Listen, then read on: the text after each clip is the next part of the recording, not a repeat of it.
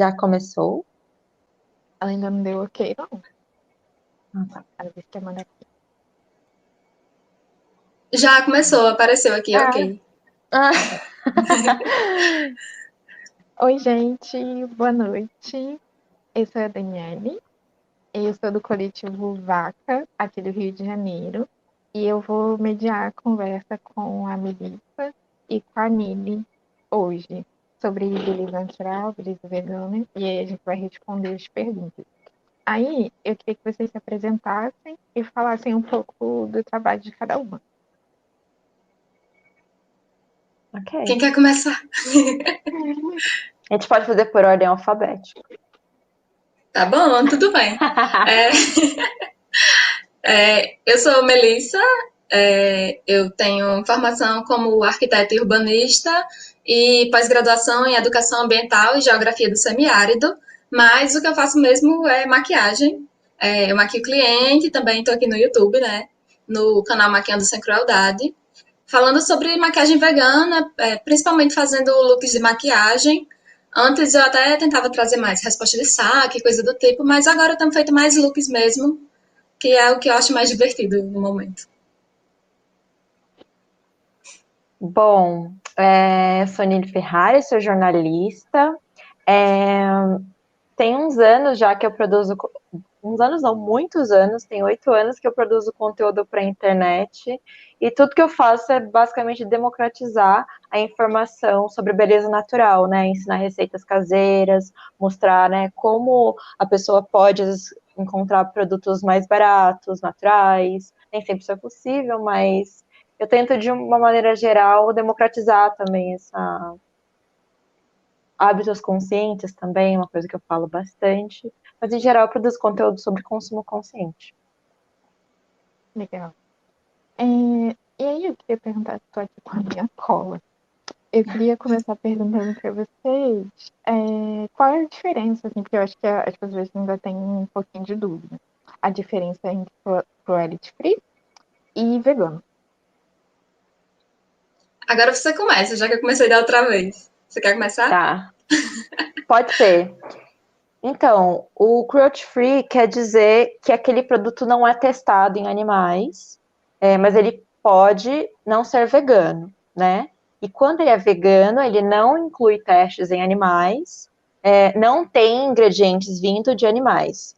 Então, é o pacote completo. Só que a questão que cruelty free geralmente é um termo muito genérico, né? Não sei se a Melissa vai concordar comigo, mas na, na minha experiência, muitas marcas se dizem cruelty free e às vezes elas pertencem a uma marca que testa, uma empresa mãe, né, que testa, ou então a marca não deixa muito claro se é vegana ou se não é, mas quer pagar de vegana. Então, cruelty free geralmente é um termo muito genérico. Então, se a pessoa está procurando um produto vegano, é melhor optar escrito vegano mesmo, porque você tem um pouco mais de garantia que aquele produto é de fato vegano.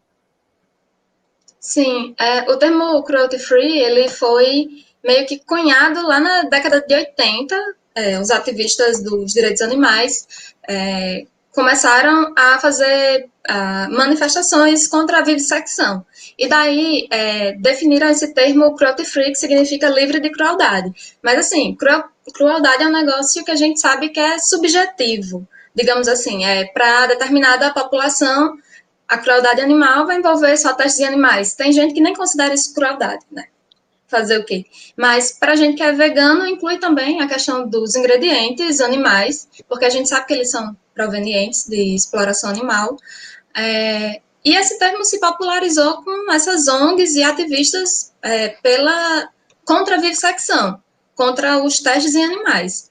E aí tem é, muito essa confusão das pessoas acharem que é a mesma coisa, um produto vegano e cruelty free. Sim. E essa questão.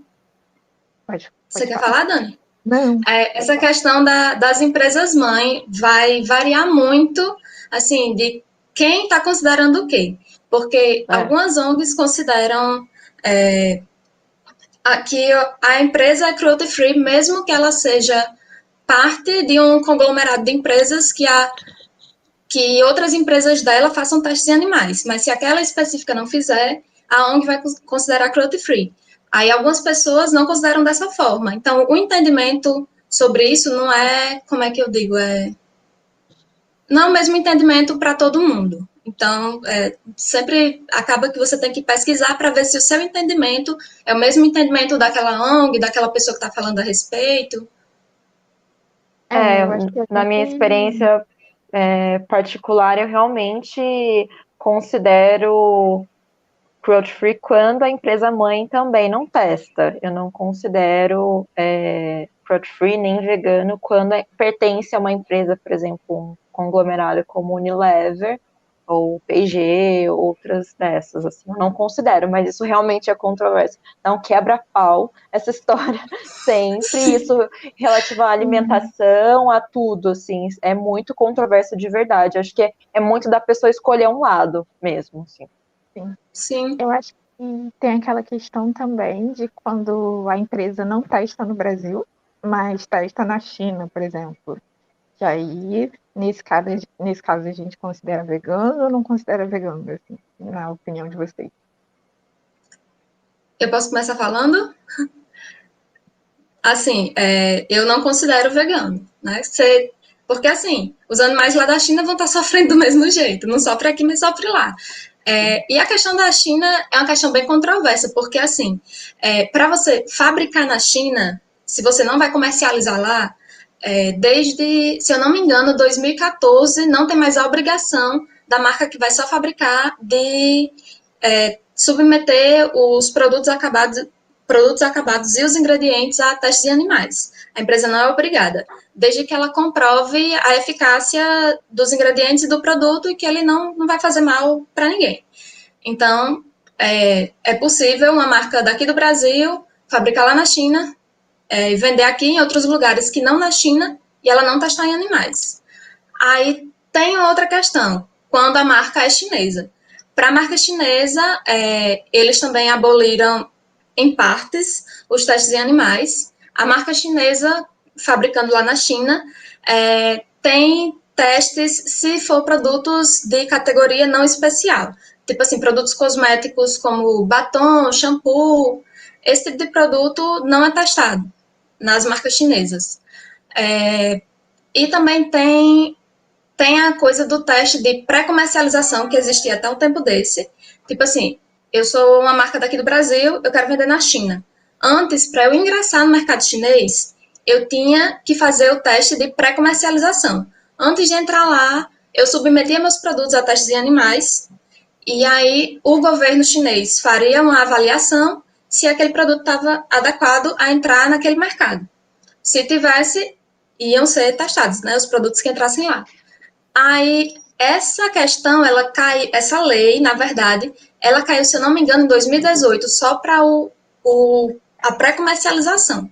Mas ainda tem o do pós-comercialização, que é o que entra aí, que é o grande conflito atual. E estava até uma lei já é, sendo analisada lá, não sei como é que funciona a. Como é que é decidida as leis lá na China, mas tem já um projeto de lei que é para que as marcas estrangeiras que vão comercializar lá não tenham que fazer testes de pós-comercialização. Mas é, tinha dado uma pausa aí nessa lei por conta da pandemia e tal. É... Mulher, eu esqueci o que, é que eu ia falar. É... É, então, enquanto você lembra, é, tem uma coisa, o governo chinês, é importante dizer, ele se, apesar dele não exigir testes para alguns tipos de produto, ele se reserva no direito de fazer. Se ele Isso. der na telha, olha, eu quero testar o seu batom para saber se ele é seguro, porque eu não confio no seu teste. Ele pode, ele se reserva nesse direito. Então, quando uma marca escolhe comercializar na China, ela está concordando com as leis locais, Sim. né? Que, então uhum. significa que ela, de alguma forma, ela compactua é, com com esse tipo de prática, né? E assim, Sim. agora, mas existe, né, um movimento global de pressão de todas as, as em, grandes empresas, União Europeia principalmente encabeçando esse movimento, para abolir essas leis e desobrigar as empresas a testar, ou mesmo, enfim, a, a, China vem cedendo aos poucos ao longo dos anos, né? Mas ainda é uma coisa super,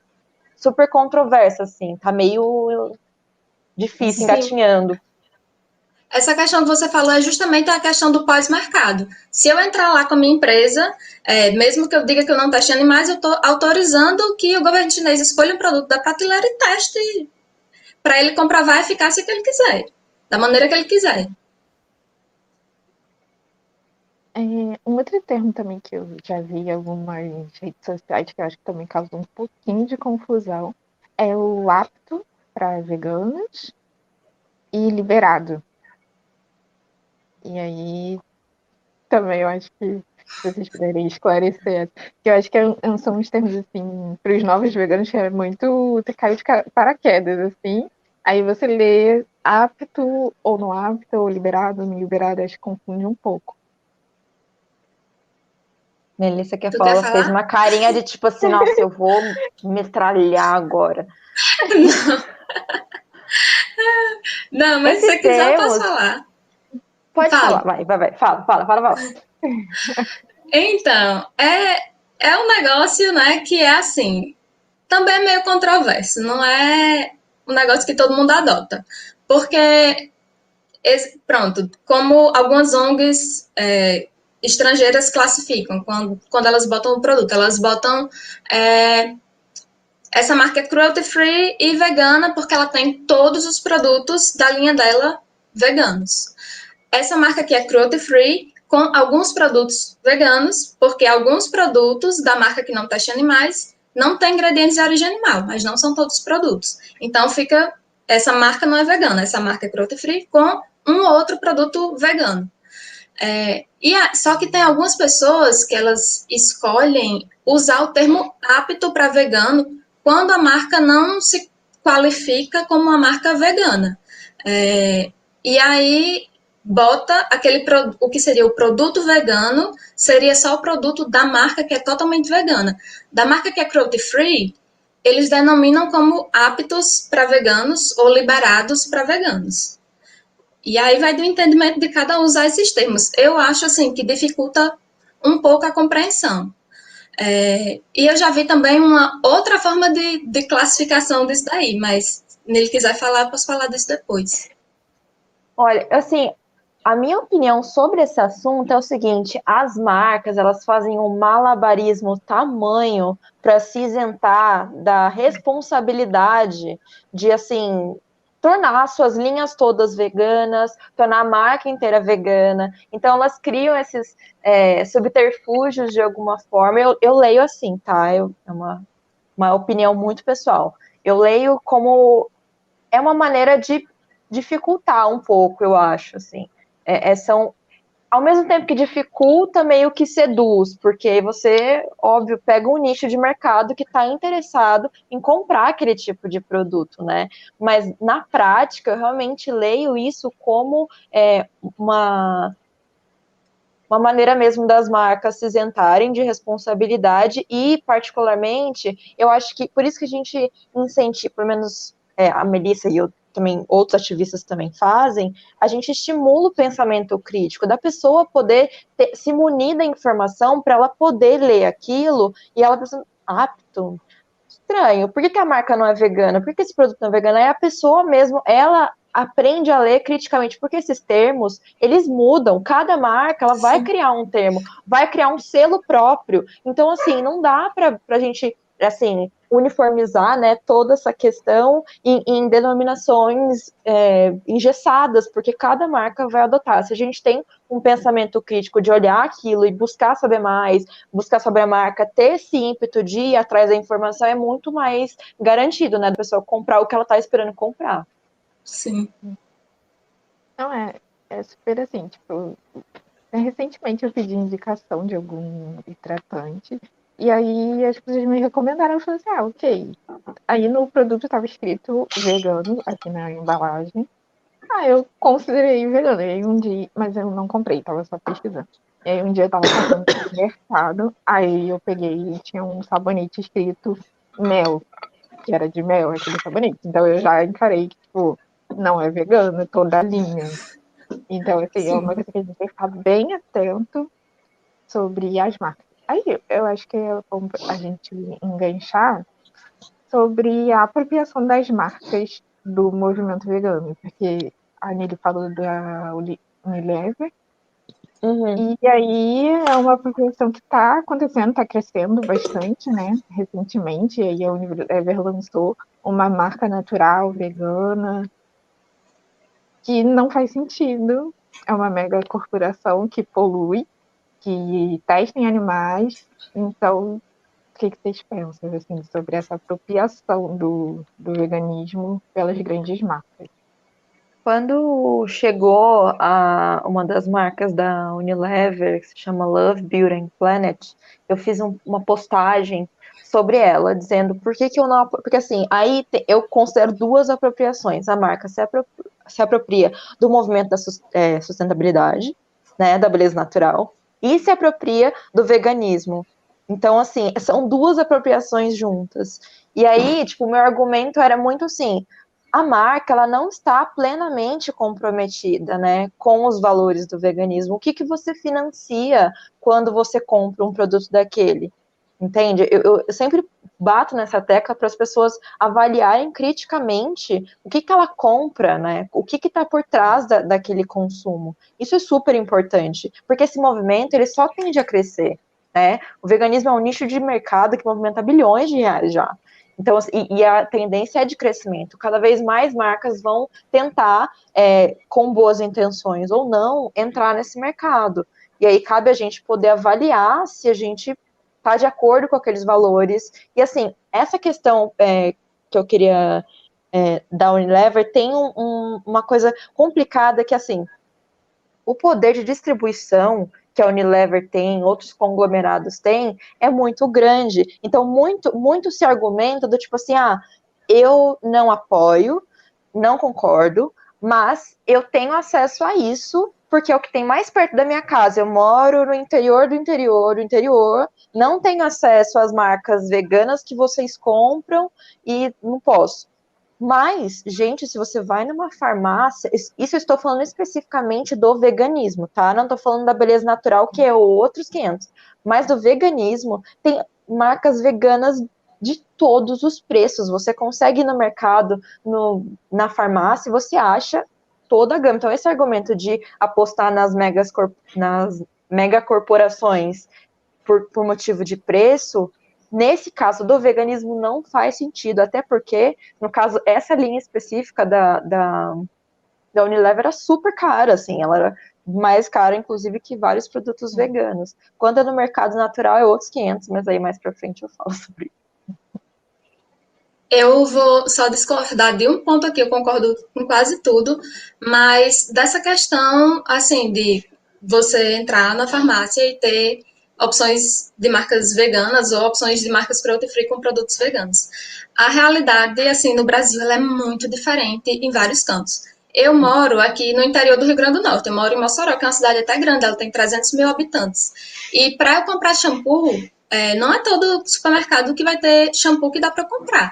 Eu atualmente uso da escala porque assim, é o que dá na minha condição financeira é, e é o que tem mais próximo da minha casa. Mas, por exemplo, sabonete é uma dificuldade de encontrar. Se eu quiser comprar aqui perto da minha casa, eu vou ter que comprar Febo, que apesar dele ser vegetal, ele tem 35% da empresa, é, da Granada Farmácias, hoje em dia é da Puig, que é uma marca que testa em animais. E então ainda não é assim, considerada que... mais, né?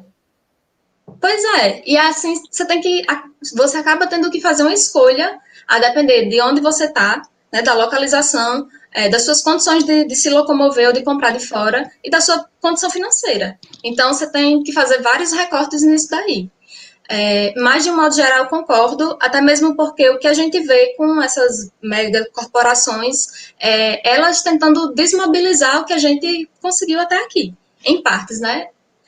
E é um negócio extremamente complicado. É o capitalismo tentando se apropriar de tudo. É tal qual é, vender camisa com girl power e achar que aquilo é empoderamento feminino. Achar que, é, por exemplo, a maquiagem por si só é empoderamento feminino, sabe? São coisas bem complicadas você associar isso a um movimento político. É, eu até ia te fazer é uma, uma pergunta, Melissa, que me ocorreu agora, né? Porque, assim, as nossas realidades realmente são muito diferentes. Eu moro em São Paulo, então aqui tem tudo. E mas quando eu vou, por exemplo, no interior, é, para casa dos meus pais, é uma cidade super pequena, assim, não tem nem não tem nem 200 mil habitantes, e lá eu já consigo achar com mais variedade algo que não acontecia nesse quando eu comecei a me interessar pela beleza vegana, isso não acontecia, eu não tinha acesso fácil a esse tipo de, de, de produto, né? Eu até ia te perguntar quais marcas você costuma achar, porque assim, as pessoas têm muitas dúvidas sobre isso, assim, e, eu acho que a sua realidade, uhum. ela tem a agregar muito mais do que a minha, que é mais restrita, assim. Tá. Não, aqui assim. Pode falar. Antes de você responder, eu deixar eu Aqui no, eu tô no Rio, né? E normalmente eu fico na minha casa, na zona norte do Rio de Janeiro. A gente tem mais acesso aqui também. E aí, durante a pandemia, eu vim passar a pandemia na casa da minha mãe, na Baixada Fluminense, no Rio, que não é, é assim, nem de longe, é uma cidade pequena, mas assim, por não ser um centro, ou tipo não tem muitas pessoas procurando produtos veganos por aqui então o acesso é super limitado. Então assim eu, eu tenho que também fazer esse malabarismo de ah qual sabonete eu vou comprar? Porque pandemia a gente não podia se locomover então assim não podia ir mais longe para comprar aí eu era comprar online e o frete estava absurdo assim ou era fazer esse malabarismo mesmo de tentar fazer esse recorte do que achar. E aqui, é, aqui tem escala, aqui tem sala online também, que é uma que não é toda vegana, tem um nicho, né? E, hum, gente, eu acho que é só. Da Vene, você costuma achar aí? Então, eu é, eu procurei, eu comprei o negócio da Davine hoje, eu, mas eu, tipo, fui numa farmácia bem distante, assim. Eu andei bastante, comprei online para retirar, eu andei até lá, andei, saí um pouquinho da minha rota, mas aí eu consegui comprar também. Mas não é bem acessível assim, não. Você acha, assim, mais distante, assim. Uhum. Aqui acontece do negócio de você, às vezes, achar só alguns produtos da marca no supermercado, mas assim, é, aqui perto de onde eu moro, tem é, escala, tem muita coisa da escala, mas não tem todos os produtos. Por exemplo, tem shampoo, condicionador, mas não tem desodorante. Desodorante tem que ir para outro lugar comprar. Da escala também, sendo né, que poderia ter no mesmo lugar. É, da Vene tem num supermercado que é do outro lado da cidade, que daria para eu ir se tivesse transporte público aqui, que aqui é precaríssimo, assim, precaríssimo. É, ou então pegar um Uber, algo do tipo, mas já é um gasto imenso para você ir do outro lado da cidade comprar. Tem Embeleze, tem Salon Online, tem até várias marcas baratas, mas são espalhadas pela cidade. Então você tem que fazer, planejar o dia de fazer a tour, sair para poder uma, catar nos uma lugares. Que, uma que eu lembrei agora também que tem aqui é a Weed. A Weed Care também tem. A Josiane é, comentou ali, né, que eu achei é, a fala dela importante, que isso do frete, né? O frete é muito complicado. Eu tenho, recebo muitas, muitas questões de leitores, assim, nossa, eu adorei esse produto, a marca tá com preço bom, mas aqui o frete sai tipo assim, quase o preço do produto. De tão caro. Então, isso é uma realidade muito comum. É que a gente, que, né, que no meu caso, estou em São Paulo, tudo aqui tem, mas quando você vai, principalmente norte nordeste, né? Quando não fora do, do eixo é, sul-sudeste, é muito é, é outro mundo, assim, é, é muito caro o frete. Tem pouquíssimas é, lojas multimarca, né, que, que funcionam, que, que são localizadas lá, então também fica, e as pessoas às vezes nem conhecem quando tem, né? Porque os influenciadores acabam falando mais localmente, né? Eu falo por mim, eu conheço muita coisa do eixo sul-sudeste, eu não conheço tanta coisa, uhum. né? Tipo, norte-nordeste. Então a gente acaba meio que ficando numa bolha de acabar indicando sempre localmente, e para quem né, tá longe, isso é. É, eu acho que isso é uma dificuldade também, porque a gente não consegue fazer um recorte, né? Porque a gente só pode falar pela gente. E aí as pessoas que estão tipo, no Nordeste, no Norte, querendo ter acesso, a gente não consegue entregar esse acesso para as pessoas. Uma coisa que eu faço, que funciona aqui no Rio, é limitar buscas. Tipo, no Mercado Livre, às vezes dá certo. Você coloca a busca no seu estado. E aí o frete, às vezes, reduz um pouco. Mas é sempre assim, o frete quase no preço do produto. É bem. Sim. Aqui aconteceu de, de eu olhar um produto que tipo era 10 reais na internet e o frete ser 70. Aí, aí quebra as pernas da pessoa, é difícil demais.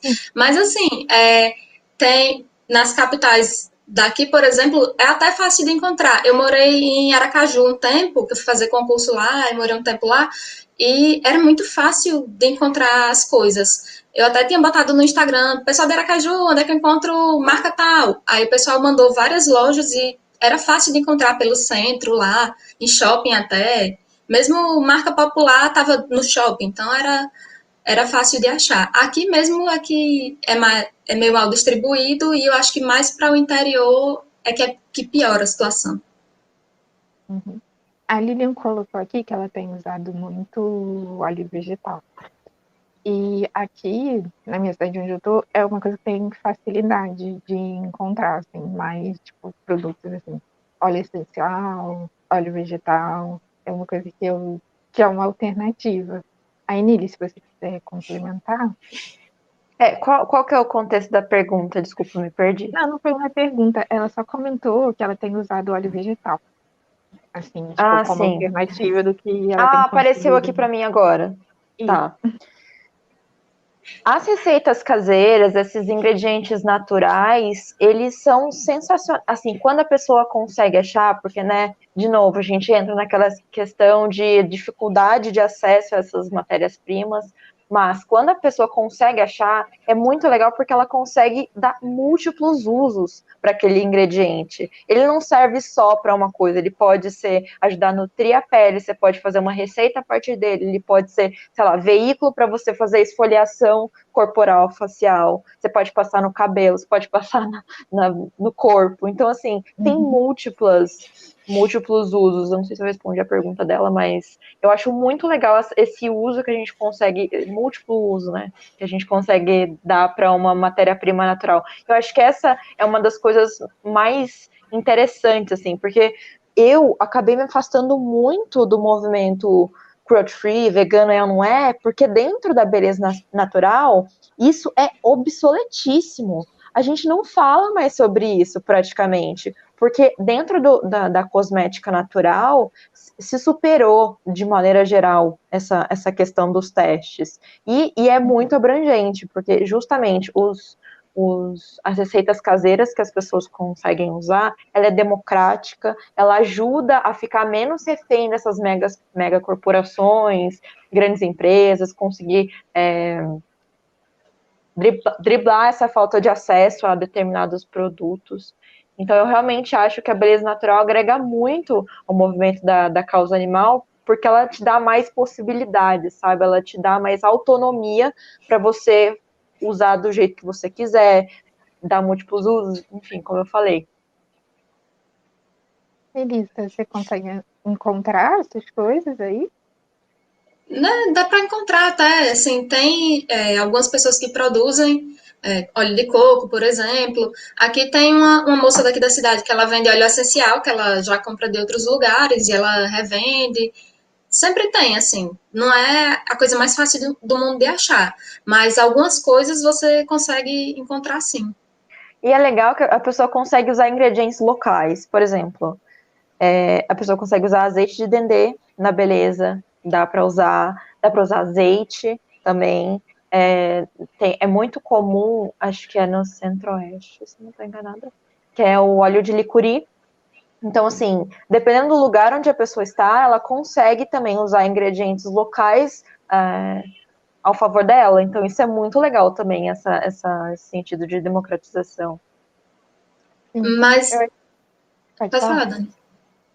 Não, é que eu ia falar que essa, a beleza natural é uma coisa que as nossas avós usavam, né? E a gente adormeceu.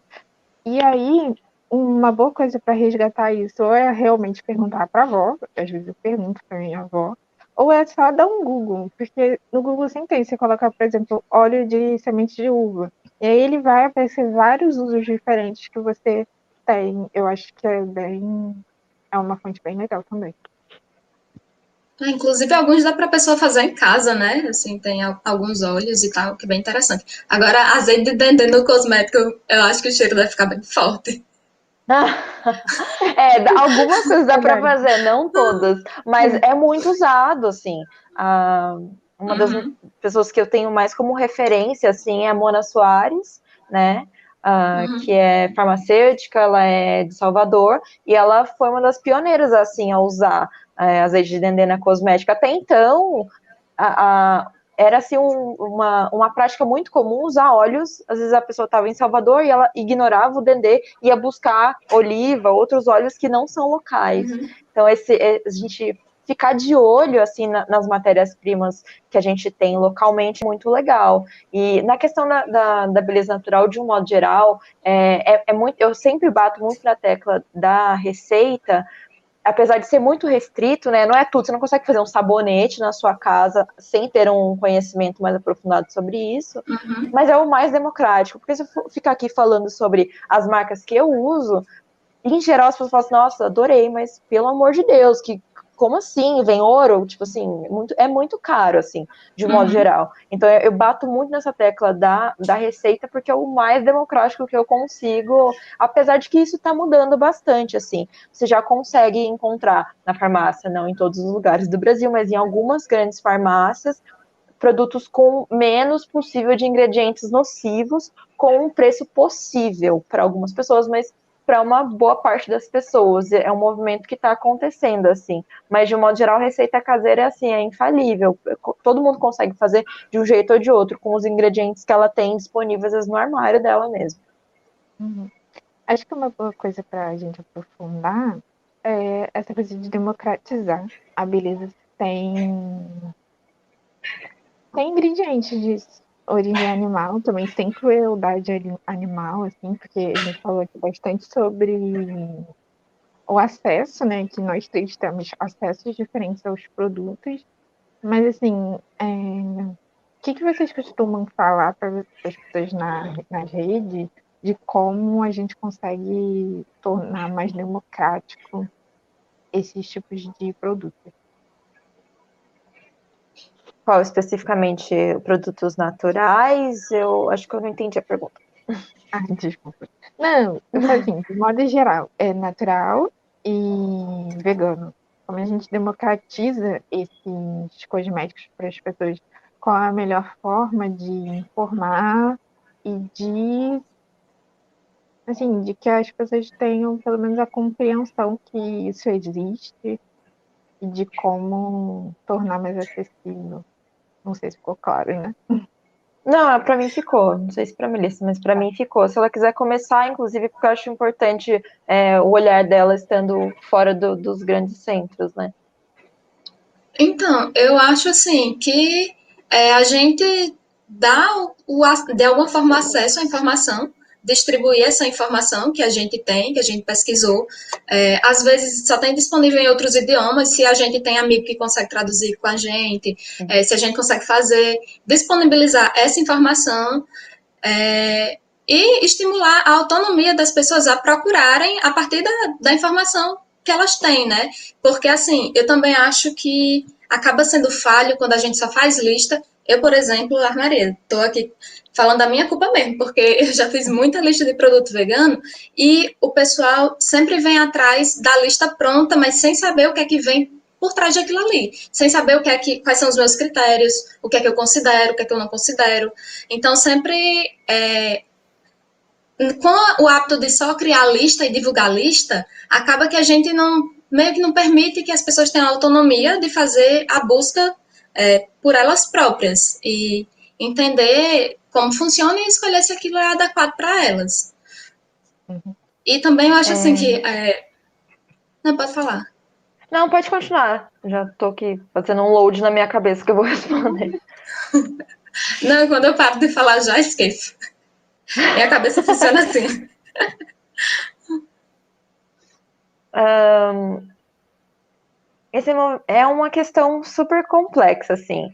Eu acho que bate muito na tecla do que a Melissa está falando de estimular a autonomia. É o que eu faço. Eu comecei aqui falando que eu estimulo realmente esse pensamento crítico, essa, essa democratização.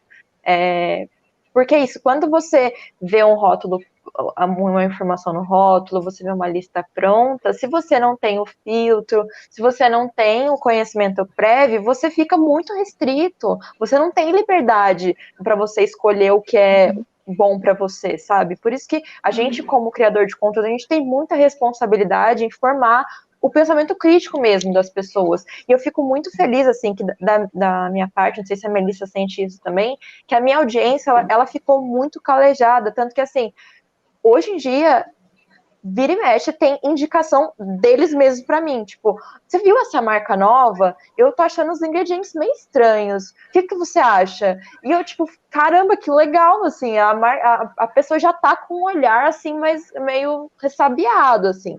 Então, esse pensamento crítico é muito importante pra gente porque as coisas mudam muito rápido, né, gente? Uma coisa que não muda é as suas, as, as suas apesar que muda, né? Tô aqui me contradizendo, mas de um modo geral, se você tem um pensamento crítico, você consegue se adaptar a esses novos tempos, aos novos normais, você consegue filtrar o que te interessa, até para reduzir o consumo, porque essa coisa de lista de produto XY, ela cria muita ansiedade nas pessoas. Ela cria muita coisa, não, eu preciso. Porque assim, às vezes eu fico muito quebrando a cabeça, porque a gente que fala de beleza, como é que a gente não vai falar de nenhum produto? É diferente da alimentação. Você não vai fazer um publi para uma marca de banana, até onde eu sei, isso não é comum. Mas assim, você, você não, não depende tanto de marca X ou Y, você consegue, assim, comer comida de verdade para tudo. Só uma outra coisa, tipo azeite, algumas coisas assim muito específicas. Mas a gente que fala de beleza, a gente tem essa dificuldade de realmente não focar só no consumo, e sim formar as pessoas para pensarem por si mesmas e elas fazerem esse, esse filtro. E continuando no que você tinha falado sobre a democratização, essa é uma questão complicada, porque como sempre bate na, na coisa da, das grandes corporações entrarem na conversa, né? Porque quem tem o poder. Que aí tem duas coisas: preço. Como que uma marca consegue fazer um produto é, custar tão barato? Porque ele continua custando um preço mais alto. Só que quem está pagando por isso são os trabalhadores sucateados na cadeia, né? O meio ambiente, porque a forma como aquele produto é feito e, enfim, distribuído é de maneira completamente um comércio injusto mesmo. Então, essa questão é que quando a gente fala de democratização, a gente tem que pontuar muito isso do o que como que é a precificação das coisas, né? Como é que se chega em preços tão baratos? Porque senão a gente cria uma coisa de que precisa ser cinco reais. E não é assim, você não consegue criar um produto decente, porque aí quem sofre é o pequeno, né? Porque o pequeno não uhum. consegue ter escala para cobrar barato. E aí ele fica uhum. saindo como se ele tivesse, nossa, careiro, nossa, tá querendo me enfiar a faca. E não é assim, né? Não, é, essa é uma coisa, uma coisa que eu sempre questiono, questiono, porque assim, a gente não pode julgar as marcas por ter as marcas pequenas, por ter produtos caros e, ao mesmo tempo, é, as pessoas de classes mais pobres e os trabalhadores que estão produzindo essas próprias coisas não têm acesso a esses produtos. Então, é sempre botar na balança essa, essas duas coisas. A gente tem um pequeno que precisa cobrar o preço justo pelo trabalho dele e também dar acesso às pessoas a produtos de qualidade também, sem crueldade, com bons ingredientes. Então, assim, eu acho que essa é uma questão que não tem muita solução, assim. Acho que enquanto, é, enquanto não, não houver um incentivo governamental, enfim, enquanto esse, esse. Porque ah, no Brasil é tudo muito difícil, né? Não há incentivo governamental. Para empreender, muito difícil, os impostos, todas as dificuldades, né? Tipo, meio que acaba impedindo o empreendedor de crescer. Então, assim, é, é, muito difícil, né, a gente falar em democratização se a gente não fala. Sim, a conversa. E, e, cai naquilo de tudo ser político, né, gente? A gente não pode aqui restringir a coisa ao consumo especificamente, à marca X ou Y. A gente precisa pensar como um movimento, né? Como é que a gente constrói isso coletivamente, sabe? Reforçando em quem a gente vota, como é que a gente está fazendo essa, essa, esse movimento se tornar muito maior do que marca X ou Y, sabe? Sim, eu acho que vai muito para além da questão do voto em si, vai de você ter uma perspectiva de veganismo que seja anticapitalista. E anticapitalista, e dizendo assim, de preferência que você seja ecossocialista, ecoanarquista, que você tenha, você esteja ali no, no campo político é, de atuação e que enxergue essas realidades e, e os recortes dela também. Não é só ficar no foco de marca, marca, marca, mas sim perceber o todo, perceber que o, o grande explorador é o capital, né? São as estruturas do capital. É quem está explorando as pessoas, os animais e é, a natureza de um modo assim, né? É isso. Tem algumas perguntas aqui no chat, hein? É, Sobre leite de magnésio, falar... low pool. Isso, eu ia. Vocês estão conseguindo ver? Eu ia falar para vocês responderem o de Thiago primeiro, que eu acho que tem bastante é, abriu aqui para tá mim. falando do, dos ingredientes, né? Qual? Esse e não é... apareceu para mim. Eu tô só com o de leite de magnésio e lopu, nopu. Então é. Ah, esse. Nopu, ah, tá. É. Melissa quer falar? Assim, eu não sou adepta do no pool e do low pool, mas de qualquer forma, eu não vejo esses movimentos como uma revolução. Eu acho assim que são coisas positivas, mas que não é uma revolução de fato. Acaba que é tipo assim, é uma mitigação de problemas que a gente tem aqui é, dentro do capitalismo, da questão extrativista. É, tipo, é você mitigar um pouquinho, fazer um pouquinho que você pode fazer, né? Tipo assim, a gente tem que fazer o que a gente pode diariamente. E aí, é, não seria uma revolução, seria uma atitude que você pode tomar. É, essa, essa questão do Lopunopu, há uns anos atrás eu dei uma entrevista em que eu falei sobre isso, do porquê que eu não me falava sobre Nopu, Lopu especificamente. Porque aquilo, assim, o que esse movimento trouxe para muitas mulheres, sobretudo mulheres negras, é muito legal. Essa autonomia de assumir seus cachos, de aprender sobre como se cuida do próprio cabelo, isso é muito incrível, assim, essa, essa autonomia que veio junto com esse uhum. movimento. Mas o que, que aconteceu? E, eu, e, e me, até hoje eu, eu, eu me sobe, me dá uma raiva, porque assim, as marcas tornou uma. Eu via os, os grupos de no pull ou pull umas fotos com 300 milhões de produtos e a pessoa não isso aqui é para o cronograma de nutrição hidratação e reposição aí você precisa de uma ampola de não sei o quê e aí mais um produto para meu que isso sabe a gente não precisa de tudo isso a gente não precisa. Criou-se. É, foi esse movimento acabou se tornando mais um braço de consumismo, mais uma forma de criar ansiedade, mais uma forma de prender pessoas a marcas específicas, sabe? Então a gente é. acaba, tudo acaba nisso, né? Por isso que esse pensamento crítico é tão importante, porque você vê, tipo, a importância daquele movimento, mas pensa, putz, eu preciso ter seis produtos para para cuidar do meu cabelo, preciso fazer um cronograma inteiro com milhões de passos, milhões de produtos? Será que eu consigo cuidar do meu cabelo de maneira mais autônoma, com menos produtos e mais receitas ou mais técnicas? Como é que eu posso, né, é, dar novos. E a beleza natural entra muito nisso, porque a proposta é multifuncional. Você pega um produto e ele vai servir para várias coisas. E isso é muito legal, porque reduz o consumo na prática, né? Então, assim, eu também concordo com a Melissa, eu não vejo isso como uma revolução. Eu acho que o quem fez a revolução foram as mulheres negras que Sim. se empoderaram a partir delas mesmas e, e não, não vou aceitar mais que você diga que o meu cabelo é duro, que o meu cabelo tem que ficar lisado. Não, sabe? Eu acho que isso, isso é revolucionário. Agora, o como as empresas conduziram essa conversa, esse movimento é, e péssimo. Não, assim, uma coisa que me fez aderir foi meio tipo, eu meio que chegou uma época que eu comecei a me sentir enganada pelas marcas. Porque, por exemplo, eu pegava um shampoo que tinha sulfato. Então ele tirava demais do meu cabelo, que já é muito seco. E aí eles vinham com outro produto para compensar isso que eles tinham tirado. Então eu precisava de muitos produtos para conseguir compensar. E aí depois que eu aderi, é, eu precisei de menos produtos para conseguir hidratar o meu cabelo, porque aí ele já não estava tão ressecado, tão danificado. Mas assim, por exemplo, se você tem um cabelo mais oleoso, se você tem outros tipos de cabelo, não faz sentido. É uma técnica que não vai fazer sentido, que é mercado mesmo, é isso que você falou. A pessoa acaba aderindo por mercado.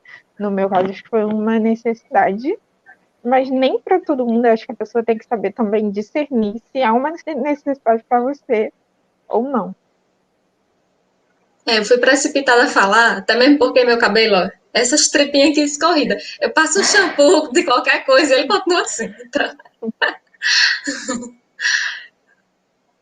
É, no caso do, do natural, eu também. É, o meu cabelo foi. Assim, eu nem lembrava, se fazia anos que eu não fazia uma hidratação. E ele chegou um ponto que ele falou assim: Minha filha, acho que você precisa cuidar de mim, porque não vai dar, entendeu? E aí, assim, mas em geral, os produtos naturais, eles, eles cuidam tanto do cabelo, os ingredientes são tão ricos, são tão completos, que ele, o cabelo vai sendo tratado mesmo. Você precisa de cada vez menos produto. Por isso que eu acho que a, cosmética natural tem essa potência também de ela por si só já fazer esse trabalho de você demandar menos consumo.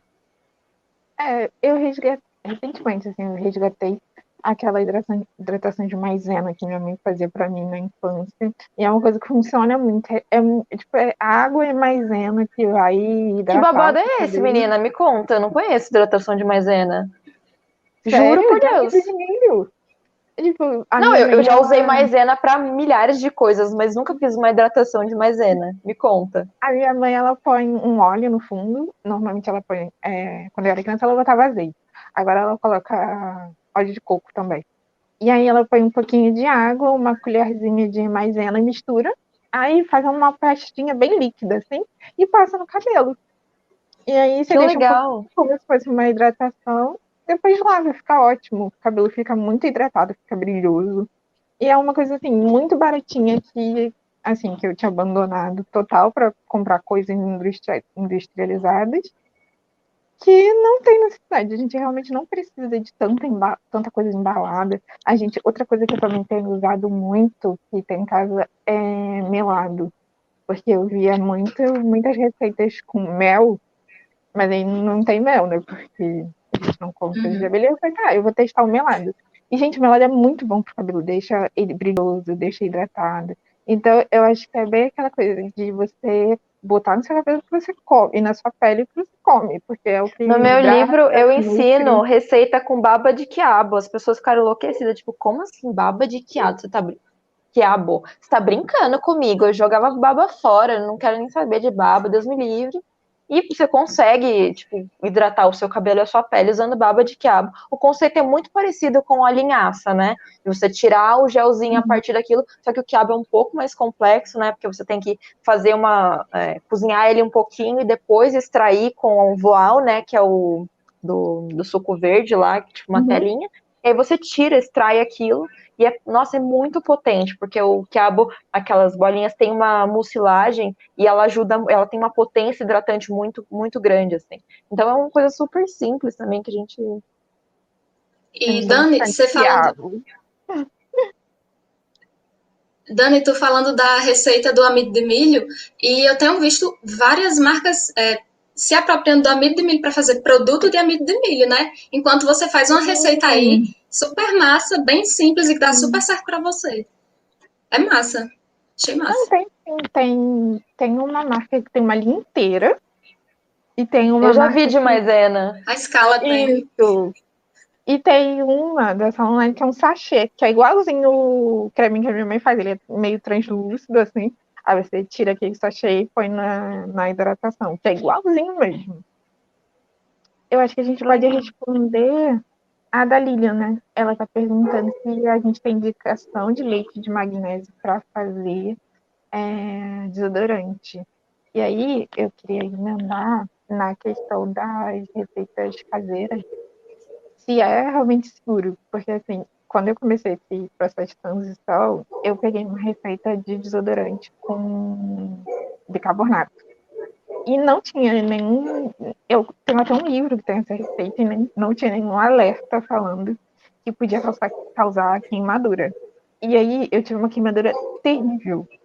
E eu falei assim, gente, imaginei. E aí quando eu fui procurar, realmente, né, tinha que ter um pouquinho mais de teste, um pouquinho mais de cuidado, porque podia causar queimadura. Uhum.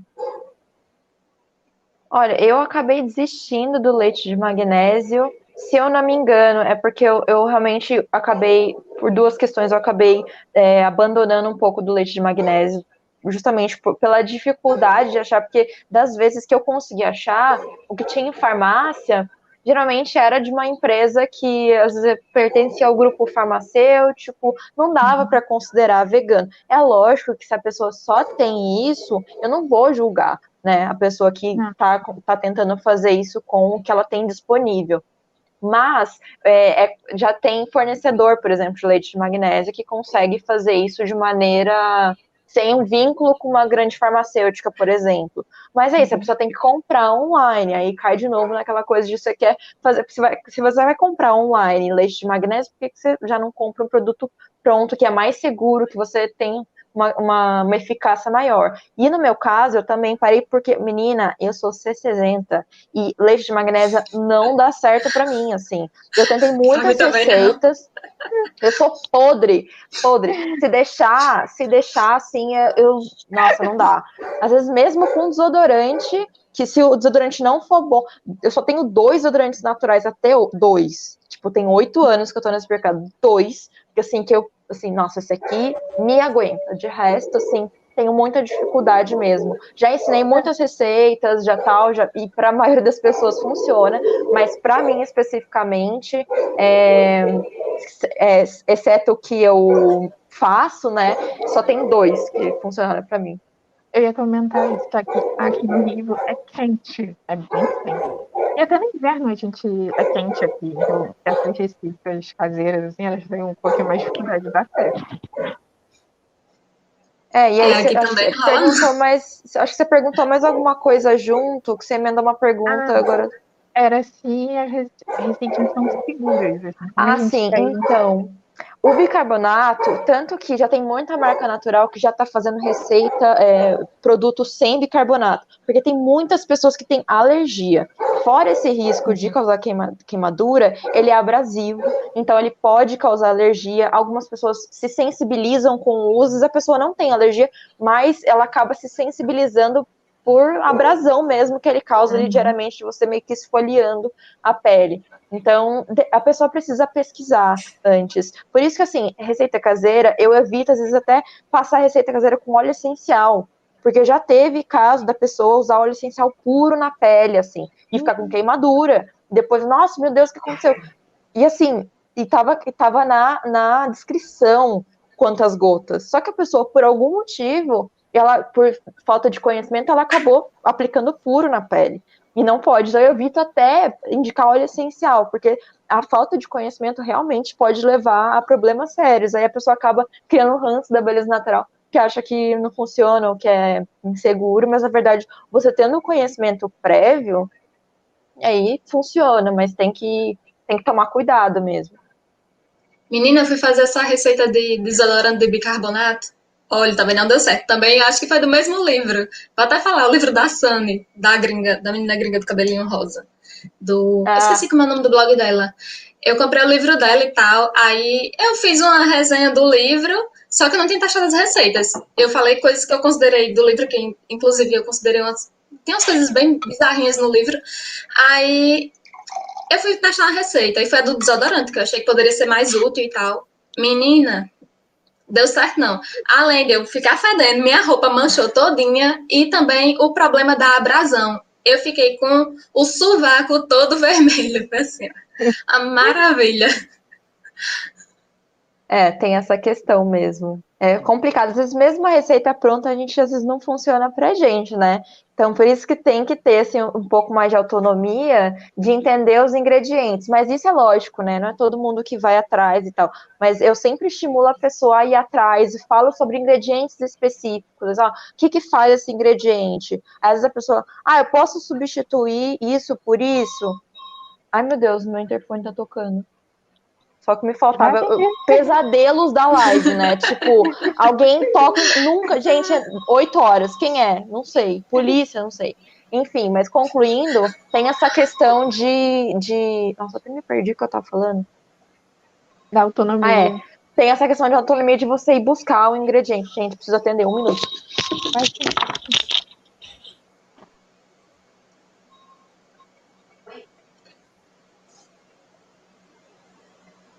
ler aqui as perguntinhas das pessoas.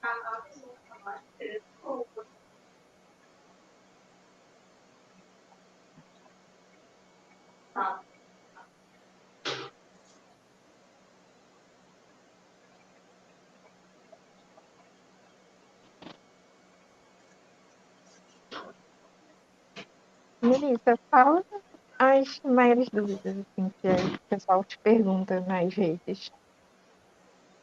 Comigo geralmente é de produto. Não tem para onde correr. É perguntando, tá marca vegana? Às vezes a pessoa confunde muito se a marca é vegana, se a marca é cruelty free. Aí chega, tá marca vegana? Ou então, é, eu postei alguma maquiagem que eu usei e tem um produto que eu coloquei, produto vegano. Aí a pessoa pergunta se aquela marca é vegana. E eu explico que se é ou se não é. Mas geralmente é, é sobre produtos, na maioria das vezes. É muito raro ter alguma outra dúvida que não seja sobre produtos. Eu e eu acho até bem triste que eu queria. Opa, pode falar, Dani. Pode falar. Eu acho até bem triste que às vezes eu queria que o pessoal dialogasse sobre outra coisa, mas é sempre produto. Mas eu acho que é porque você fala de maquiagem, as pessoas querem, querem saber, tipo, ah, das marcas, tem outras cores, de onde vem, de onde está. Sim, é, tem muito isso mesmo, a procura de saber onde é que tem um produto. E não é nem julgando o pessoal, né, dizendo isso que sempre perguntam isso, mas é, que eu gostaria que tivesse coisas diferentes, curiosidades diferentes, sei lá. Teve uma vez que eu botei uma caixinha que era tipo, é, pergunta qualquer coisa que não seja sobre produto. Todas as perguntas foram sobre produto. Ah, não é Sério. Caramba. É... E, assim, na, na sua cidade é fácil de encontrar esses produtos ou você compra online? Maquiagem, é, de maquiagem geralmente dá para você fazer assim, você ir catando nas lojas. Tem loja que você encontra várias marcas, é, dificilmente tem uma marca que seja totalmente vegana. Agora tem, assim, porque tem a Visela, que é uma marca que é mais popular e que ela é toda vegana e que ela tem uma distribuição bem boa por aqui. Mas geralmente é, eu vou fazendo busca por marca cruelty free que tem produto que dá para vegano usar. E dá para encontrar, mas é, a maioria das coisas eu ainda compro online, às vezes eu compro logo, sei lá, dois, três do mesmo produto, é, que eu deixo fechado, então ele não vai vencer logo. Mas eu uso um, termino, já uso outro, para evitar estar tá gastando com frete e coisa do tipo. Mas dá para encontrar. É mais chato, assim, não é aquele negócio que você tem tudo num lugar só. Mas dá para encontrar sim. Uma coisa assim que eu tenho dificuldade de comprar aqui são duas coisas, né? É base, porque a pele negra a gente já tem uma dificuldade de achar a base no tom certo. E aí, vegana, aí complica um, um pouquinho mais, né? Assim, achar base é uma coisa que é assim, muito difícil. E protetor solar. Protetor solar vegano é uma coisa que eu acho que é muito difícil. Gente, voltamos. Com emoção ou sem emoção? Com emoção, né? Estamos de volta. A gente tá falando da dificuldade de encontrar maquiagem. E aí eu tava pontuando duas coisas que eu acho difícil de encontrar aqui, que é base porque pele negra tem uma dificuldade maior de achar o tom certo, e aí você tem mais um recorte, que é a base para pele negra e vegana. Então é uma coisa mais difícil de encontrar. E protetor solar, porque, por exemplo, é, a marca assim, que é mais barata por aqui é a Anazol. Agora eu vi recentemente que eles lançaram outros tipos mas até onde é, eu já tinha acompanhado, assim, ela não era muito boa para pele oleosa, e a minha é bem oleosa. Então eu tenho que ficar captando protetor solar, e é uma coisa muito difícil de encontrar, assim. Aqui também protetor solar é bem difícil. Eu até então, olha, eu sou assim uma irresponsável, eu tô sem protetor solar há um bom tempo e é, esperando aí ter algum dinheiro para poder comprar o da Ana Sol. Só que eu também fico com receio porque a minha pele ela tende a oleosa, não é tão oleosa, tende a oleosa aqui é quente e seco nessa parte da região semiárida do Nordeste e é um pouco complicado. Agora, você falando das bases, Dani, estava lembrando até de Tássio, do Herdeiro da Beleza, que ele tem um projeto né, do tom mais escuro com uhum. Joyce, que é incrível, e ele colaborou já com algumas marcas, e algumas marcas finalmente criaram vergonha na cara por conta desse quadro dele. É, inclusive, tem marca vegana Visela, tem a opção de base para todo mundo. É, a Diversa, que não é vegana, mas ela é cruelty free e as bases são veganas ou aptas para veganas. Ela também tem, tem o, uma gama completa de base para desde a pessoa branca clara até a pessoa retinta. E é extremamente importante esse trabalho dele. Eu acho massa. O projeto do Tássio é lindo. Eu acho que ele traz uma coisa que é muito importante, que é disso não tem para o Thomas Schultz, não tem para ninguém. Eu acho que a gente tem Exatamente. sempre que abraçar essa causa. Porque a gente está divulgando uma coisa que não é democrática, que não está tá pensando em todo mundo e não acho que é bem abraçar o mercado capitalista. Então eu acho que a gente tem que gerar um boicote assim nesse sentido bem. Então o trabalho dele é bem. Ele tem também um vídeo falando de base vegana ele tem uns, um só, eu acho, que eu já vi, que tá falando, mas também é, muito bom esse livro. Eu tava é... vendo até que às vezes as marcas erram muito na questão do subtom, né, para as peles negras, e uhum. ele tava até colaborando com algumas marcas para poder a galera ajustar e fazer as coisas adequadas. Eu achei muito interessante um vídeo que ele postou recentemente, que ele pegava é, o tom amarelo azul e vermelho, né, as cores primárias, e o branco e o preto, e fazia a base no tom dele, mostrando que é possível. Basta a marca querer. Eu achei é, esse vídeo bem legal mesmo. Isso da, das. É que assim, são duas coisas. É que eu, eu, vou falar especificamente do mercado que eu tenho mais conhecimento, que é o mercado natural, tá? Protetor solar é um problema seríssimo ainda. Já temos uma opção de protetor solar finalmente vegano e natural, que é o da BioArt. É, é, o protetor solar ele é, é muito indicado para pele oleosa porque ele é realmente sequinho assim, ele tem um, um toque bem seco. Para pele é, seca, eu não sei se eu indico, porque mesmo ainda que você passe alguma coisa antes, o sensorial acho que não vai funcionar, assim, eu realmente diria que não vai funcionar. Qual que é o problema? De novo, é a barreira do preço, né? É um filtro solar mais caro, muito mais caro. Só que assim, aí entra em outro, outro terreno. A gente tem filtros solares com menos químicas nocivas, né? Porque o filtro solar tem uma série de químicas nocivas, muitas os filtros químicos, eles podem causar diversos problemas para a saúde, problemas hormonais, problemas de irritação na pele. Tanto que bebezinho não pode usar filtro químico, né? Eles recomendam hum. os filtros físicos, porque eles não vão é, agredir a pele. Então, os filtros químicos, de um modo geral, eles, eles trazem muitos malefícios para a saúde. Você ia falar alguma coisa, Dani? Eu ia, que essa, recentemente eu vi uma dermato falando sobre o filtro mineral. E aí eu fiquei em dúvida se o filtro mineral é a coisa do filtro solar físico, que é esse que cria a barreira física, né, no lugar desse químico. Eu, eu não sei especificamente o, do que, que ela estava se tratando, qual era o direcionamento específico dela, mas o que acontece é, o filtro químico, ele absorve a luz e transforma numa versão, vou explicar meio, meio rusticamente aqui, ele, ele transforma numa versão menos nociva para a pele. O filtro físico é como se ele formasse uma, como se ele formasse uma barreira física mesmo, tipo um véu na pele, que a, a luz bate e volta, né? Se, tipo, a radiação ela acaba sendo é, restringida ali através dessa, dessa barreira física. Qual o problema? Esses filtros químicos via de regra, eles são absorvidos pela pele, vão para a corrente sanguínea e justamente podem causar uma série de malefícios. Nem todos os filtros químicos são nocivos, mas a maioria dos filtros químicos são. Por isso que tem um movimento muito forte agora na cosmética de apostar mais em, em, produtos minerais, filtros físicos, porque eles são mais seguros, assim. Qual que é o problema do filtro físico? Geralmente, ele é, fica muito esbranquiçado, o produto.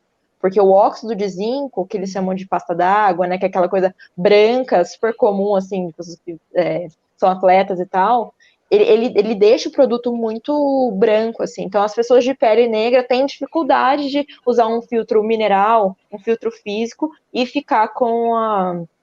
Com, enfim, ó. mas já tem vários, é, já, o mercado está se atualizando e diminuindo esses problemas com a, a, o branqueamento. Isso está já acontecendo. Mas uhum. não é incomum você ver um filtro físico que vai deixar a pele muito branca de um modo geral, qual é a problemática do filtro solar? Os filtros que são menos nocivos para a saúde, que são encontrados em farmácia, tem, são muito mais caros, assim, tipo, a uhum. partir de 50 reais, tipo, são filtros muito caros. E, muitas vezes, eles não são cruelty-free, muito menos veganos. Então, assim, a pessoa fica entre pegar um, sei lá, uma marca Anasol, outras que são veganas, mas tem uma série de ingredientes tóxicos, ou ir no caro, se ela conseguir, e aí usar um negócio que é mais seguro. Então, é, a pessoa fica realmente num, numa dificuldade ali de saber o que, que ela vai optar, né? E aí, uma vantagem que a Melissa falou da maquiagem, que ela falou de que não estava sem protetor, a maquiagem, principalmente as maquiagens naturais, elas formam, justamente por ter uma série de minerais, elas formam esse fio, essa barreira física. Então, é uma proteção adicional para a pele. Usar maquiagem diariamente, nem que seja assim, uma base, um pó junto ali, para dar uma. uma na, na, pele assim homogeneizada, ela já ajuda, já é um tipo de proteção. Não é ideal, lógico, não substitui um filtro solar, que já é comprovado, né? Testes uhum. clínicos, mas ele já ajuda. Então é uma maneira de, para quem às vezes não consegue achar, tá meio em dúvida, é, as maquiagens ajudam, ajudam nisso, assim. Uhum. Na página Uma Vida Sem Lixo, ela tem destaque falando sobre protetor solar. E no, no, no destaque dela tem uma matéria que eles fizeram uma escala né, do, do mais agressivo, assim, falando quimicamente, do, do menos agressivo. Está um pouco desatualizada já.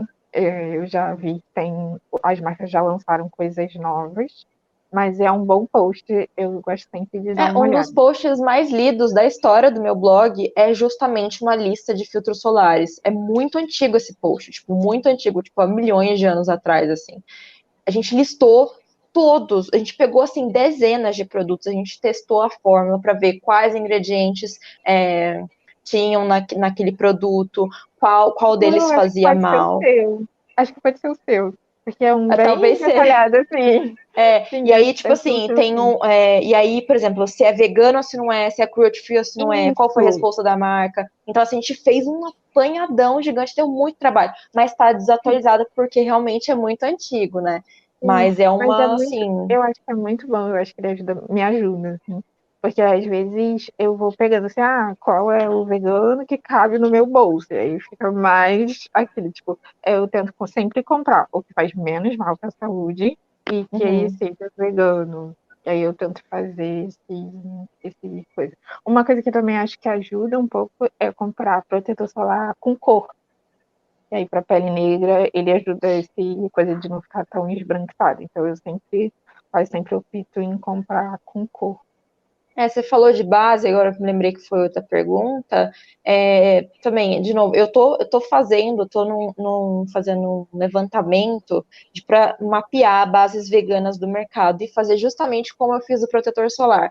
Se a base é vegana, se não é. No, no nosso caso, eu vou restringir, vou, vou só escolher bases que são veganas mesmo, já vou simplificar a vida das pessoas, já vou direto na base vegana, mas eu vou testar a fórmula, ver como é que é, e aí eu vou incluir pessoas negras nesse, nesse processo, vou incluir pessoas de outras regiões do país, E aí elas vão testar e dizer o que, que elas acham. Porque justamente é tão complicado, porque na minha realidade eu uso bases é, naturais e, e veganas há muitos anos, mas elas também, de um modo geral, elas têm um preço muito superior, assim. E é, e é difícil falar, indicá-las, porque na maioria das vezes não cabe na, na no bolso das pessoas. Mas é, mas é assim, é tipo muito bom, assim. Uhum. Uma coisa que também é bom é comprar hidratante com protetor solar. Eu não costumo usar muito maquiagem, porque um pouco, eu sou um pouco preguiçosa. Então chega no final do dia, na hora de tirar, eu não quero tirar direito. Então eu acho que o hidratante com filtro solar também ajuda, porque normalmente eles são pro tipo da sua pele, e aí tipo é oleosa ou com a pele seca, e tendo filtro solar eu acho que é uma boa, assim. Normalmente eu... os diurnos, os diurnos têm. Eu vi aqui que alguém perguntou qual desodorante eu usava. É, hum. atualmente eu estou usando o da Jaci, que é uma marca super pequenininha. É, é um que tem gerânio. E, gente, é muito bom esse, esse, esse desodorante. Ele é em creme mesmo. E ele é muito potente, assim, de verdade. É o que eu estou usando atualmente. E o segundo que dá certo para mim é da marca Livia Lowe. Não sei se vocês conhecem, mas ele é vegano e natural. É, é especificamente o de lavanda e gerânio. Acho que o meu sovaco gosta de gerânio, tô aqui pensando comigo. Acho que tem, tem alguma coisa. Mas, assim, é, é, são os dois que mais funcionam para mim, assim, é o da Livia Lloyd, Lavanda, e o da Jaci. Até hoje foram os melhores. Gente, a gente já tá em uma hora e dez. Então, pra gente ir encaminhando pro final, eu queria uhum. fazer uma pergunta para cada. Para Melissa, eu queria saber sobre o seu trabalho como maquiadora. Assim, se todas as maquiagens que você usa são veganas, se os seus clientes te procuram porque elas são bem são veganas. E aí, como é que é isso aí nessa cidade que é pequena?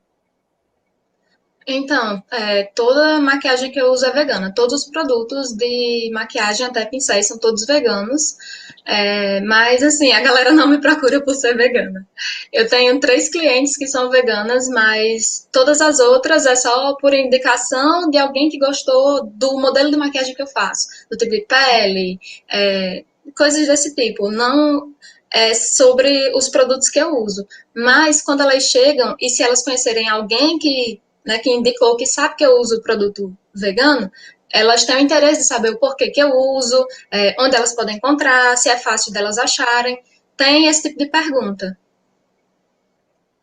Uhum. Mas a maioria não é vegana, não é vegetariana, não não tem nenhuma relação com o movimento, mas acaba tendo algum interesse nos produtos, é, até mesmo perguntando da questão do desempenho, se o desempenho vai ser diferente, se a maquiagem delas vai derreter antes do final da festa, da formatura, do casamento. E, e aí eu explico que não, não vai, assim, vai depender do, do produto que você está usando, é, inclusive na questão de valor, vai depender é, com qual, qual produto aquele foi feito para competir, né, em que mercado e coisa e tal. E aí, é, até então, todas se agradaram das maquiagens. Não, legal. Eu acho que é um trabalho que consegue mostrar, assim, bastante que a gente não precisa das marcas que testam em animais ou que usam ingredientes. Porque em maquiagem tem muito isso, né? De ingredientes, por exemplo, corante, que é um inseto que eles vão lá, espremem esse inseto. Então, eu acho que conseguir mostrar, assim, o trabalho que não tem nada de origem animal, acho que é muito legal, é muito produtivo. Sim. E é lindo, assim. acho ótimo. E, Mili, eu queria saber sobre a pesquisa que você fez sobre o seu livro. Eu achei lindo, fiquei apaixonada pelo livro, o livro é lindo, Obrigada. tô doida pra comprar. É... Foi uma, uma eu, eu, foi uma saga, assim, porque essa proposta de você pegar um ingrediente caseiro, natural, e provar por A mais B que ele funciona, que ele é eficaz, não é fácil. A literatura, é, é, a academia não está muito antenada nesse tipo de, de, pesquisa. Não existem muitas pesquisas é, consolidadas sobre isso, assim. Então, tinha uma, eu, eu me esbarrei numa dificuldade muito grande de, de encontrar informações sobre por que aquele ingrediente é, eficaz. E aí eu, eu consegui, assim, até que um trabalho muito é, guerreiro, diria assim, porque eu fui atrás, eu conto com a ajuda de duas dermatologistas, que é a doutora Luísa Archer e a Patrícia Silveira, que elas me ajudaram nessa, nesse processo, porque realmente, tipo, eu como jornalista, eu não tenho como dar conta, né, de assuntos que estão fora da minha alçada e nem seria responsabilidade, né, é, não seria responsável da minha parte eu falar, então, é isso, é aquilo. Tem que ter uma consultoria, né, técnica da, de, de pessoas que são entendidas do assunto, então, tem essa, além dessa pesquisa que eu fiz super aprofundada, é, indo atrás né, da literatura sobre é, esses ingredientes, né, interpretar esses estudos e buscar informação mesmo a fundo, junto com a, a, a, consultoria dessas dermatologistas, deixou o trabalho muito rico, assim, e é realmente uma coisa que agrega muito ao mercado da beleza natural, porque a gente tem alguns livros muito legais, assim, sobre beleza natural, mas eles acabam é, muitas vezes focando mais na parte de receita, né? A gente não tem tanta disponibilidade de, de informação para a pessoa se aprofundar mega em ingredientes. Então, o diferencial do meu livro é justamente focar na, em mostrar por que aquele ingrediente é bom, tanto na ingestão, porque muitos ingredientes naturais eles são eficazes tanto porque você come, quanto porque você passa na pele. Então isso é muito legal também, por isso que o, livro se chama Por Dentro e por, por Fora. Tanto pela questão, uma dimensão mais subjetiva disso, quanto da questão realmente prática de, de, comer alguma coisa que faz super bem. Então, esse processo foi árduo, assim, não foi, não foi fácil, mas o resultado final foi muito satisfatório, assim, agregou bastante e traz muitas receitas super é, simples, assim, com quiabo, com ingredientes, às vezes até improváveis, né? E, e aí o resultado que a gente conseguiu foi muito legal. Não sei se eu te respondi, eu te respondi. Ah, respondi, tá ótimo. E aí, vocês querem falar mais alguma coisa antes da gente fechar? Acho que não. Acho que a gente respondeu todas as perguntas. É, alguém perguntou sobre protetor solar natural e você falou do, do da bioarte. Uhum.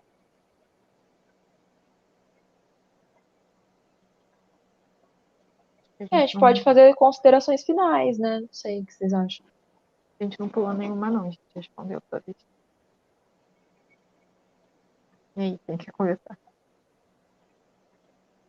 Melissa, eu te, te obrigo. Oi, amada. Ai, gente, eu não sei nem o que dizer. Se você quiser começar, pode começar. Vai, eu copio você depois. Tá, vai, beleza. É, a consideração final que eu queria fazer é que eu não sei se, se isso ficou muito claro, é a relação que tem é, a beleza, principalmente natural, que é o meu campo, com a, a causa animal. E um do, uma das coisas mais importantes que eu quero que as pessoas tirem dessa live é a beleza natural, ela, quando você opta por um produto vegano exclusivamente, você está assim ajudando muitos animais muito. Mas muitas empresas utilizam uma série de ingredientes que, quando vão é, para o meio ambiente, elas afetam os animais. No caso dos protetores solares, os corais são muito, sofrem muito com as químicas dos protetores solares. Quando vai para, é, por exemplo, contamina o solo. Então, assim, os animais são afetados também. Então, essa discussão, discussão sobre ingredientes tóxicos nos cosméticos, ela parece, a princípio não parece que tem a ver com a causa animal, mas ela tem muito, porque afinal de contas, né, gente, a gente está lutando pela preservação dos animais, né, humanos e não humanos. Então, se a gente se interessa por isso, a gente tem que se interessar também e pensar mais sistemicamente, mais no ecossistema, o seu impacto no meio ambiente, nos animais, consequentemente. Então, a beleza natural, ela pensa muito nisso, assim. Ela tem esse, esse olhar mais direcionado para uma coisa mais 360, assim. Então, optar por uma beleza, pela beleza natural, ela não agrega só, né, tipo, aos benefícios para sua pele, para o meio ambiente, ela também ajuda muito os animais. Assim. Eu acho que a gente tem também, às vezes, a gente tem que fazer um esforço de pensar além da gente, né? Porque às vezes a gente compra uma coisa e a gente quer, ah, eu preciso, ou porque a gente quer alguma coisa de beleza, mas eu acho que a gente tem sempre que pensar no que não existe fora, né? A gente só tem um planeta, não, a gente não joga as coisas para fora do planeta. Uhum. Então aquilo vai repercutir na água, nos animais, em todo o ciclo de vida que tem aqui. Melissa, quer finalizar? É, eu acho que a gente tem que pensar um pouco fora do âmbito do consumo, na verdade. Porque, assim, é, o grande problema acaba sendo a produção. É, no caso, assim, de, desses, é, desses componentes que vão parar em cosméticos, às vezes eles são rejeitos de produção. E, assim, por exemplo, eu tenho uma petrolífera, vou fazer petróleo, e o resíduo dele vai virar plástico. Então, a gente tem que uhum. parar só de ter o foco no consumidor, pensar na produção e pensar a produção é você pensar de forma anticapitalista. Inclusive, a questão, assim, da, dessa busca das marcas agora para aderir a uma beleza mais natural também gera impacto. Você tem impacto de extrativismo, que é bizarro. Aqui no semiárido, a gente tem questão de desertificação do bioma da Caatinga e é, a gente tem um problema gravíssimo por cera de carnaúba. A carnaúba ela é explorada né, como um commodity e aí o agricultor familiar ganha pouco com isso, ele está sujeito à lógica da exploração do mercado, é, da variação de preço, do, da exploração do trabalho dele, e o produto ainda é extraído aqui, refinado em outro lugar, passado para outro lugar. Então, a gente também tem que sair dessa é, lógica do consumo, que a gente fica muito nesse negócio, vamos consumir melhor, vamos consumir isso, aquilo, outro, mas a gente tem que ter uma perspectiva anticapitalista do veganismo, é, da causa animal, de um modo geral, do meio ambiente, é, só focar assim na questão do consumo, eu acho que é uma falha muito grande que o veganismo vem cometendo ao longo dos anos. É por isso que esse discurso da autonomia é tão importante, né? Que você desatrela o seu ativismo, a sua tudo, sua, sua vida ao consumo e você pensa na sua formação crítica, nas suas capacidades, nas suas qualidades, enfim, assim, entra em âmbitos mais subjetivos e mais completos, assim, a gente consegue é, evitar o consumo. E aí você falou, justamente, tem a questão da biopirataria, que é super comum, comunidades indígenas sofrem muito com isso, né? Chega lá uma pessoa, ah, então, a gente quer o seu, seu ativo, então a gente não vai te dar quase nada por isso, tá? Então, é muito comum essa questão da, da exploração. Sim, inclusive marcas grandes e pequenas que não celebram o acordo feito em contrato, que não paga a galera, tipo assim, é um negócio bizarro. E é isso, a gente tem que ter essa compreensão do todo mesmo. E é. acho que é basicamente isso. Basicamente, a gente falou tipo uma hora e vinte. Eu acho que pensar por uma perspectiva de capitalista é sempre uma solução muito boa, porque quando eu comecei esse processo para cosmética mais natural, eu me peguei com um produto para cada coisa que eu não queria mais e também não sabia o que fazer com ele. E agora, tipo, eu compro manteiga de karité, que aí eu vou passar no cabelo, vou passar no corpo e vou passar na pele também. Então, assim, você não precisa de um produto para cada coisa, acho que a gente pensar né, assim, em reduzir o que a gente compra é sempre muito, muito melhor. Nili, a Lilian pediu para você repetir o nome do livro. Ah, meu livro chama. Eita, acho que ela caiu. Ai, mas eu acho que chama. É, acho que é bonita por dentro e por fora, se eu não me engano. Deixa eu ver aqui, mas... acho que dá para mas só dá uma olhadinha nas redes dela. Gente, caí, voltei. Ver. Oi, desculpa, saiu da tela aqui. Gente, muitas emoções. Comigo é assim, muitas emoções. É, o livro se chama Beleza Natural, por dentro e por fora. É, a autora Nelly Ferrari, é feita em parceria com a Imaginarium.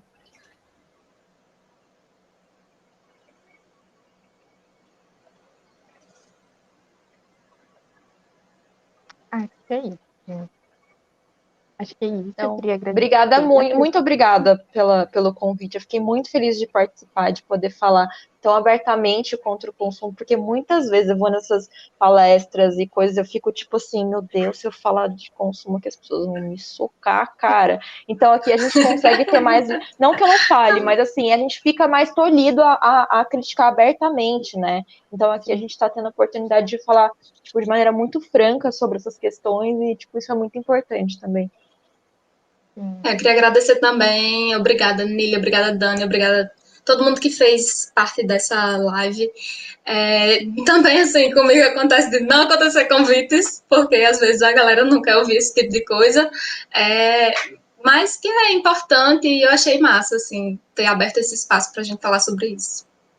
A gente foi lindo, muito obrigada pelo tempo, por estarem aqui, por compartilhar. Eu acho que é uma, um assunto muito importante que é a vida de todo mundo, então, muito obrigada.